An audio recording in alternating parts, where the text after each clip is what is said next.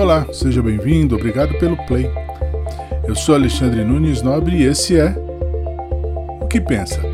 O podcast que apresenta as histórias desse Brasil toda quinta-feira, às 17 horas, aqui na sua plataforma preferida. Nessa primeira série, vamos conhecer algumas histórias que se conectam em uma grande causa, a sobrevivência. Quero convidá-los para uma reflexão. Quais as respostas para a cura de todo o mal? E nossa primeira conversa é com Biraci Júnior e Aonauá. Vamos conhecer um pouco da sua história e entender como nossas histórias se convergem. Qual o seu ponto de vista? É da floresta que virão as respostas para toda cura, para todo mal? Então, o que pensa sobre isso? Está só começando. Não sai daí.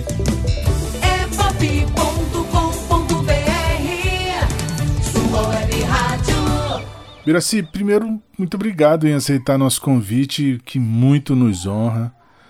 E para começar, quem é o jovem Biraci Júnior Iauanauá? Então, tia, eu, é, eu acho que uma das coisas mais difíceis, né, é, é a gente falar quem a gente é, né?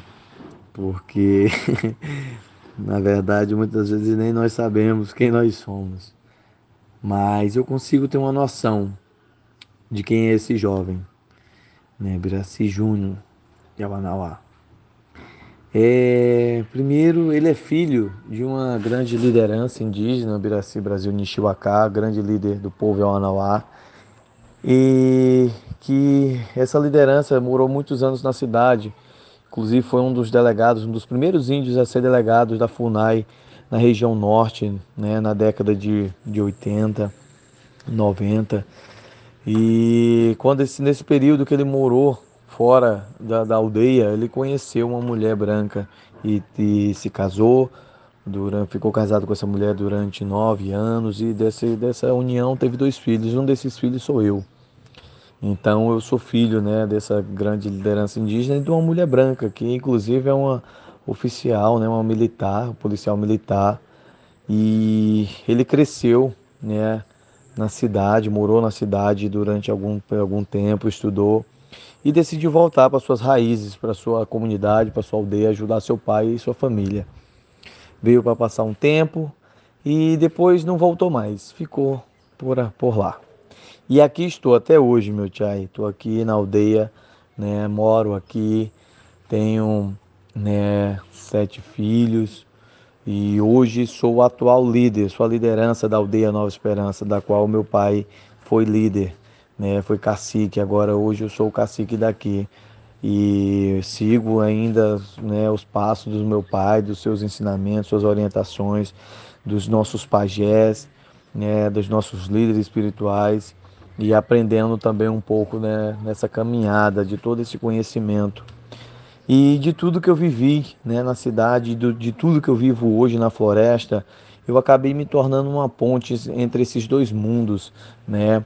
trazendo o que de bom que eu aprendi na cidade para compartilhar com o meu povo, com minha família e levando para o mundo ocidental o conhecimento, a riqueza é, material e espiritual que a floresta carrega e a história do povo Yawanawá dentro da nossa cultura, dentro da nossa espiritualidade. E hoje eu viajo né, para fora do, do, da minha aldeia, levando, né, compartilhando esses conhecimentos e esses ensinamentos. E, e aqui dentro da nossa comunidade, trabalhando né, para manter viva ainda a nossa história, a identidade de toda a nossa ancestralidade e trazendo coisas boas, criando é, projetos sustentáveis para a nossa comunidade hoje, para nós vivermos e continuar vivendo em harmonia com, com a nossa floresta como nós sempre vivemos. E hoje esse jovem né, tem esse papel de ser esse embaixador entre esses dois mundos e poder estar tá fortalecendo um ao outro sem né, é, desmerecer o que cada um desses mundos tem de melhor. Só imaginar a Amazônia e não se encantar com sua beleza e seus mistérios, diria que é algo que não é racional. Só mesmo alguém desprovido de qualquer sentimento humano não se emociona em ouvir sobre a maior floresta tropical do mundo, com mais de 7 milhões de quilômetros quadrados. Biraci, você que, que já conheceu muitos lugares do mundo e tem atividades, é, é militante, é ativo da causa indígena, qual ou quais sentimentos te afloram ao sair de ao sair e chegar em casa, na aldeia. Como diria aí Daniel Zen, do Acre, ou Pablo Capilé, do Mídia Ninja. Nas terras do Acre, do fundo do Brasil profundo, né? Nas terras banhadas pelo Rio Gregório. Então, meu irmão, acho que é a mais pura verdade, como você está falando, né? Quem não se encantar com a riqueza, com a energia, que existe na nossa Amazônia, dentro das nossas florestas, dentro das nossas águas, é, realmente talvez não seja um ser racional, porque só quem tem a oportunidade de sentir essa energia sabe do que nós estamos falando. É, já, já andei, já tive a oportunidade, agradeço muito a Nucachani, que é, que é nosso criador, por ter tido a oportunidade de sair da minha aldeia e conhecer muitos lugares em volta desse mundo, em todo, quase todos os continentes né, da, da nossa terra. E, e assim, poder sair de casa, ver como é que o mundo lá fora, porque o mundo é grande. Né? Existe outras florestas, existe outras naturezas, existe outros outros povos, outros tipos de água em volta desse mundo, né? Cada um tem sua riqueza, cada um tem sua energia, mas a nossa ela tem o seu encantamento, tem a sua força, tem o, o seu espírito mais especial, porque a gente está conectado com ela, a gente vive em prol dela, vive com ela, né? E como eu sempre digo, em muitos lugares bonitos que eu já tive oportunidade de andar, de me pegar num fim da tarde tomando um rapé e chorar espiritualmente com saudade da minha terra, com saudade do meu povo, com saudade da minha família, né? Porque por mais que a gente esteja em lugares bonitos, em lugares, né, que somos bem acolhidos, sempre a gente vai lembrar do lugar onde a gente vive, né? E uma das coisas que eu aprendi, né, é para não me enfraquecer quando eu saio da minha terra é lembrar que a minha terra é o meu coração. Né? Dentro do meu coração, dentro dos meus pensamentos, eu carrego a energia da minha floresta, eu carrego a energia do meu povo, da minha casa. Né? E quando eu volto, o que aflora de verdade é o valor que ela tem e eu consegui realmente valorizá-la como ela realmente merece é, ser vista, né? E, e então é o sentimento que eu tenho de sempre agradecer pela riqueza, a oportunidade da criação de hoje viver nesse lugar. Né? E o sentimento que sempre aflora é o de respeito, é o de reciprocidade, de sempre agradecer pelo que a natureza nos proporciona. Ela nos dá tudo de graça, nos dá comida, nos dá água. A única coisa, o único sentimento que a gente deve ter é o de gratidão né, de poder viver em harmonia com ela, para ela continuar nos cuidando com abundância e com sabedoria.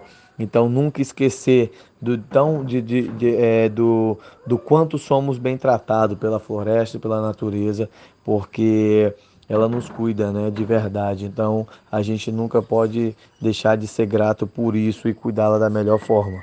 Seu povo, não desmerecendo outras etnias, é, conhece muitos dos caminhos e segredos da floresta e você tem levado sua história, sua cultura por muitos lugares. Seria uma forma de resistência? Qual a mensagem você leva e busca nessa troca de experiência?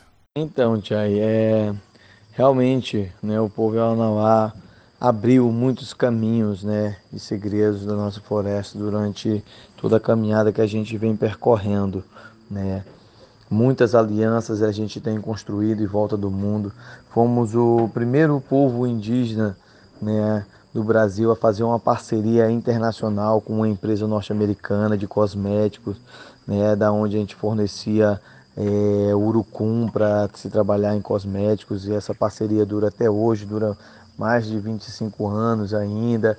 E fora outros caminhos que a gente abriu, né? trabalhamos com, com extratos de óleos vegetais e caso nosso povo né, se dividiu nesse sentido, cada um ficou cuidando de uma coisa ou outra coisa, né? E hoje cada um cuida de um, de um pouco do que a gente construiu, né? E eu tenho viajado, tenho né, compartilhado da nossa cultura, da nossa história por muitos lugares.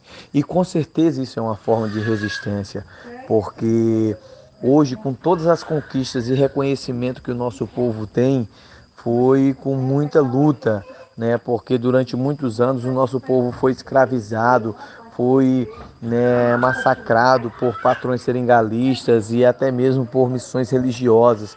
Não, isso não é só uma realidade do povo Real é de muitos outros povos, mas conheço bem a nossa história. Então, para a gente hoje ver tudo isso que a gente vive é uma resistência, é uma luta, porque já tivemos dias muito difíceis, né?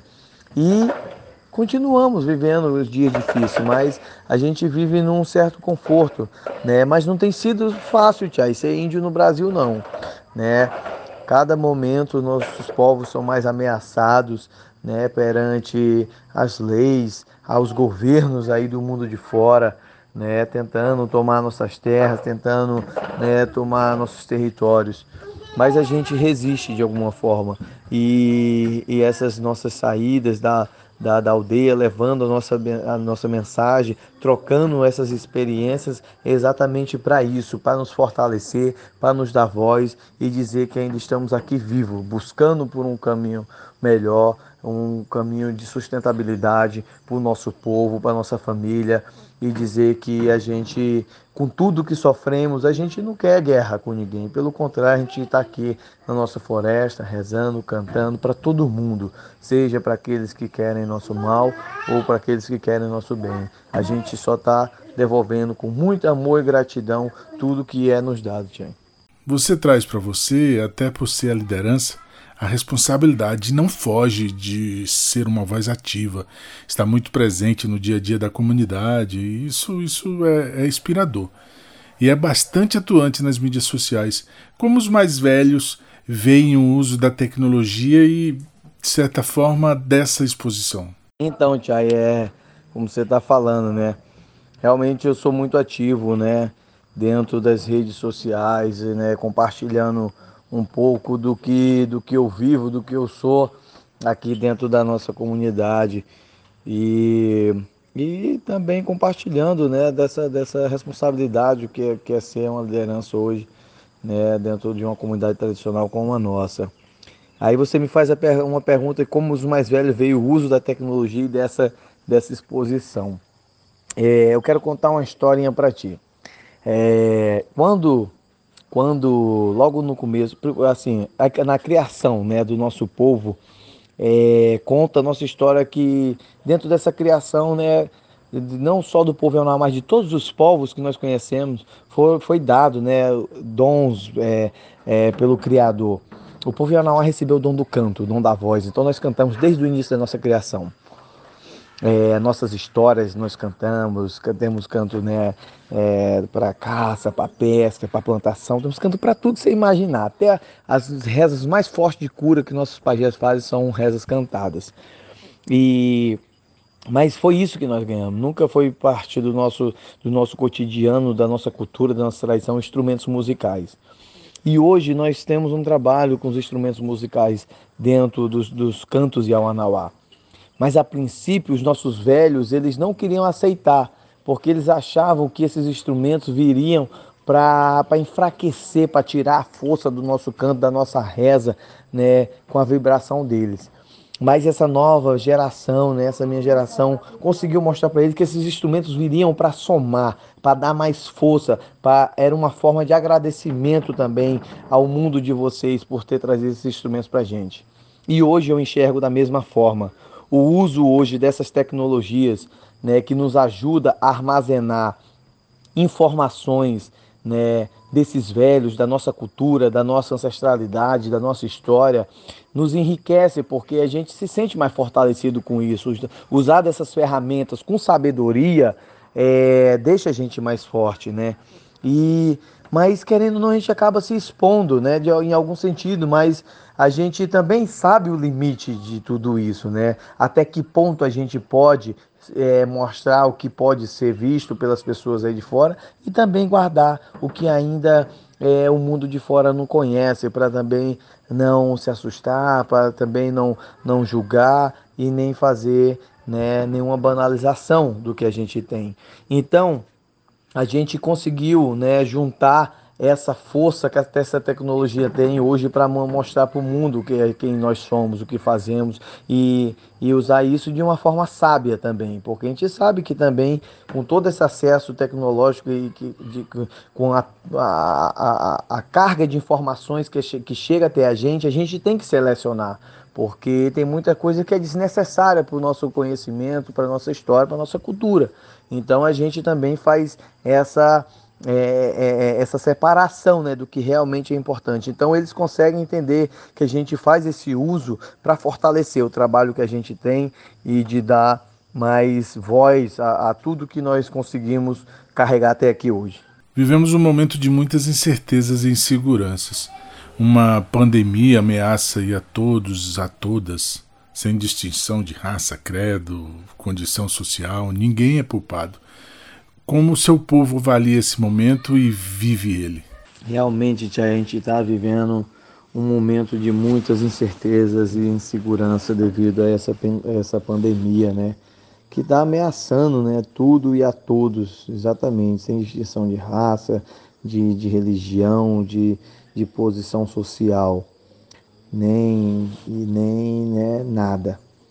E como assim a gente avalia do, do, do nosso ponto de vista, né, do, do, do, ponto do nosso conhecimento, já há muito tempo, né, a Terra vinha dando sinais que em algum momento ela ia colapsar devido a tudo, a tudo que o homem tem feito com ela, né?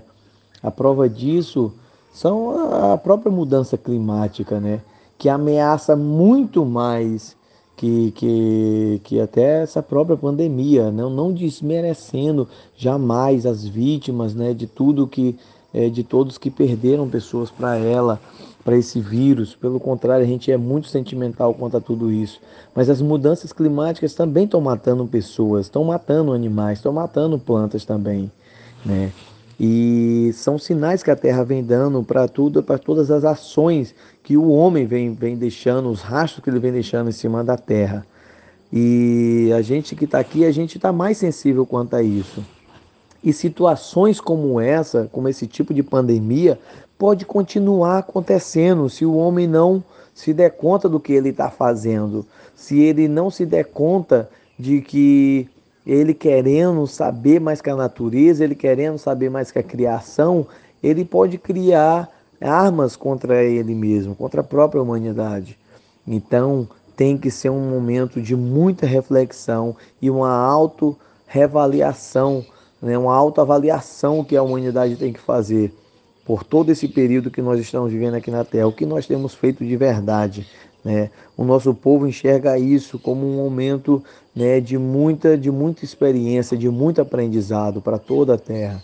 Então a gente tem que usar isso para sair fortalecido desse momento, para sair mais forte, para sair mais espiritualizado, para sair mais humano de verdade, né?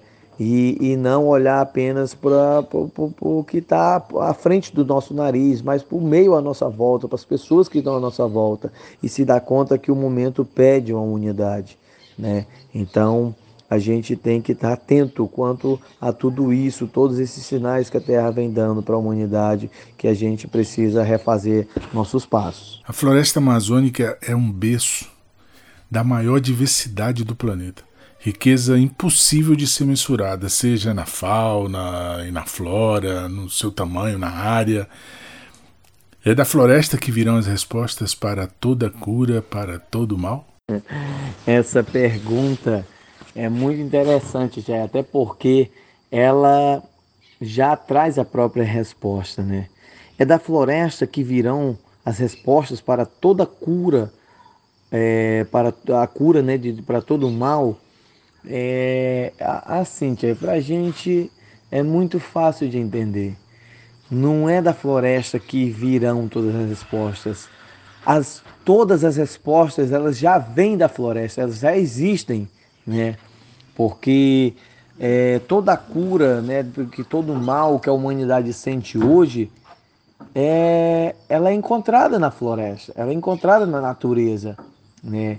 Esses remédios dessas farmácias, elas simplesmente, a maioria delas tem é, princípios é, e essências da floresta, de plantas, né, de pedras, da água, de óleos. E elas vêm da onde? Vêm da natureza. Só que elas sofrem muito processos químicos também, alguns delas são criados, né, devido à descoberta de muitos componentes aí que vocês são muito inteligentes, dentro desses laboratórios vocês criam muitas coisas, né? Mas tudo já vem da floresta, né? E a continuidade da, da cura das mazelas, de tudo isso que existe, vai continuar saindo dela. Isso está implícito, a gente consegue ver isso com, com muita claridade. Né? Então, é só a gente prestar atenção né?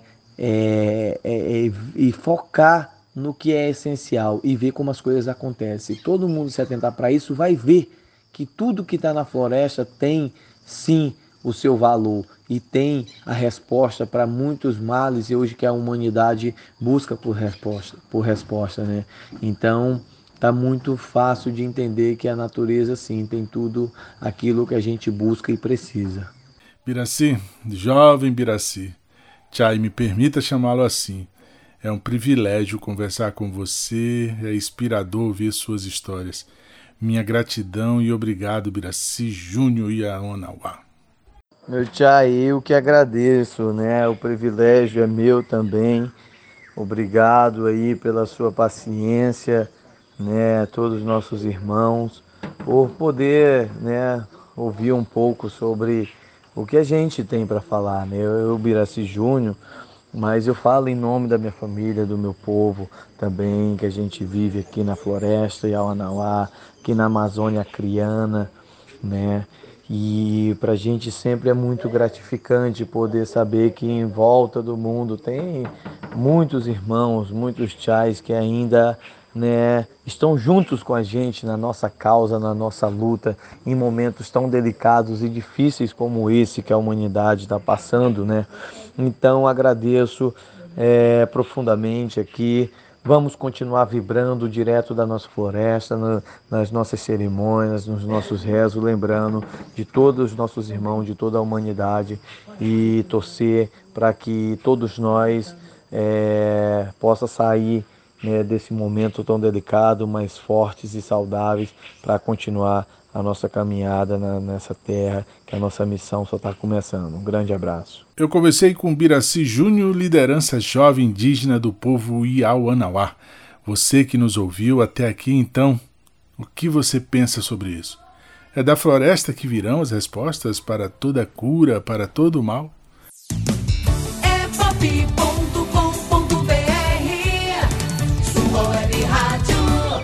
Se você chegou até aqui, não esqueça de assinar nosso podcast. Siga nossos perfis no Facebook, Instagram, Twitter e YouTube. Link na descrição e deixe seu comentário. E não esqueça de compartilhar nosso podcast. Toda quinta às 17 horas tem um novo aqui na sua plataforma preferida. Baixe nosso app, é pop. Antes de dar tchau, você quer conhecer um pouco mais sobre a Amazônia indígena?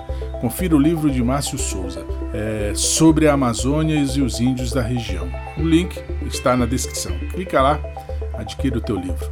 Valeu, obrigado e até a próxima.